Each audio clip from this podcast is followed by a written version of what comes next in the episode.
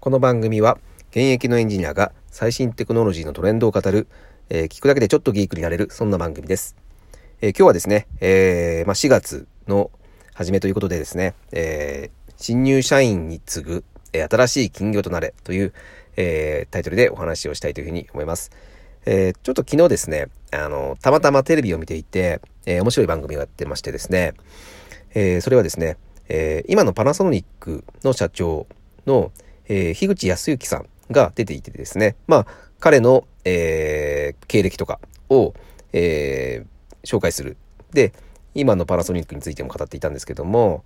えー、まあ、樋口社長はですね、えー、非常に面白い経歴の持ち、えー、持ち主でですね、もともと、えー、松下電器時代に、えー、入社し、えー、新入社員として入社したんですね。で、そこからですね、なんと、えー、ハーバードに行ってですね、えー、MBA を取ってで、で、そこから、えー、なんとですね、えー、ヒューレット・パッカードの、えー、社長になると。うん。ものすごい、えー、超エリートな、えー、人ですよね。で、そこから、えー、っとですね、大英の社長にもなってですね、で、ついには、えー、日本マイクロソフトの社長にもなったと。で、ものすごい、えー、ステップアップというか、まあ、超エリート道を、エリートの、えー、道を歩んでるんですけども、で、そこからですね、えー、っと、パナソニックに社長として前戻ったっていう人なんですね。うん。すごいですね。で、その、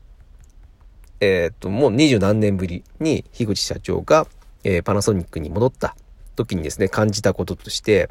えー、昔と、えまるで変わっていないというところがあったそうです。で、特に、えまあ、松下電器時代から、えパナソニックと、まあ、もう大企業ですよね。うん、ものすごい大企業で、で、特にすごく、あの、まあ、感じたこと、パナソニックについて。で、樋口さんは、えー、当然その、ヒューレット・パッカードとか、えー、マイクロソフトとか、そういった外資系のところにいたので、特にこれを感じたそうなんですけども、えー、社内向けの業務が多すぎると。うん。まあ、社内向けの業務って何、ど、どんな業務なのかっていうのを定義してたんですが、えっ、と、業務の改善、業務の効率化の改善につながる仕事あとは売上につながる仕事。あとは、えー、顧客満足につながる仕事。この3つ以外、この3つにつながらない仕事っていうのは全部社内向けの仕事だというふうに、えー、定義していました。で、これをもう一切やるなというふうに、えー、樋口社長は言ってですね、えー、そこから、えー、パナソニックの改革を始めたというふうに言っていました。えっ、と、これ非常にあの皆さん、あの胸に響く言葉だというふうに思います。えー、まあ、社内向けの仕事っていうのはも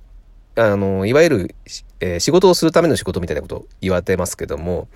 えー、結局、何、何の利益にもつながらないってことですね。はい。あの、仕事をするために仕事をする人って多分いると思うんですよ。で、えー、自分でもしちゃってる人っていうのはいるかというふうに思います。うん。で、これは一切しない。うん。これは非常に、えー、感銘を僕は受けました。でですね、あの、これちょっと新入社員に向けてっていう話だったので言うんですけども、えっ、ー、と、これって、あの、働いているうちにですね、どんどんどんどん、えー、まあ、その社内の雰囲気とかに染まっていってですね、えー、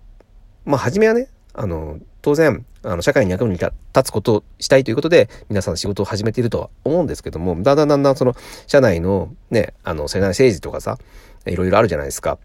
あの、こう立ち回った方がいいとかさ、そういうのはあると思うんですけども、まあそういった中で、まあ自分の気持ちをどんどんどんどん変えていってしまって、いつの間にか、えー、社内向けの仕事、仕事のための仕事っていうのをしてしまってるんですよ。うん。で、これを、えー、まあ新入社員の人はですね、えー、まあそういった社員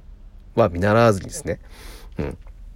あの、ぜひですね、言ってもらいたいんですよ。この仕事って本当に必要あるんですかとかね。うん。まあ言いにくいですよ。言いにくいんですけども、まあそういったことを言うのも、あの、僕は、あの、新人社員、新入社員の人の、えー、役目だというふうに思ってます。で、えー、やっと金魚の話になりますけども、えっ、ー、と、まあ、昔、な、なんかの本で読んだんですけども、えー、の、金魚鉢理論っていうのがありまして、で、これがどういったものかというと、えっ、と、まあ、金魚鉢の中にたくさんの金魚を入れてですね、で、えー、ある日突然、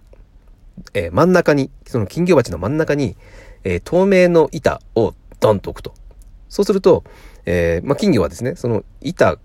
その板から半分から向こう行けなくなるんですね。うん。で、その状態で何日も、えー、何週間も、えー、放置しておくと、その板をですね。で、ある日突然その板をですね、スッと抜くと。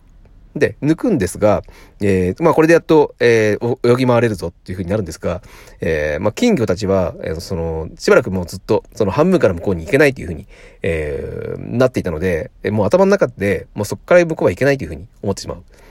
それによって、えー、誰もその半分から向こうに行かなくなっているんですね。その板を外してでも。うん。で、これはずっとその状態が続くそうなんですよ。で、これが、えー、まあ、ある簡単な方法で解決できる。解消できる。まあ、それは何かというと、えー、このタイトルで言ってる通り、えー、新しい金魚を入れることですね。うん。新しい金魚を数匹入れると。そうすると、えー、まあ、その金魚たちは、えー、その半分から向こうに行けないってことなんで知らないので、うん。え、なんでみんな向こうに行かないんだろうって感じで、ひょひょいっと泳いでいってしまうんですよ。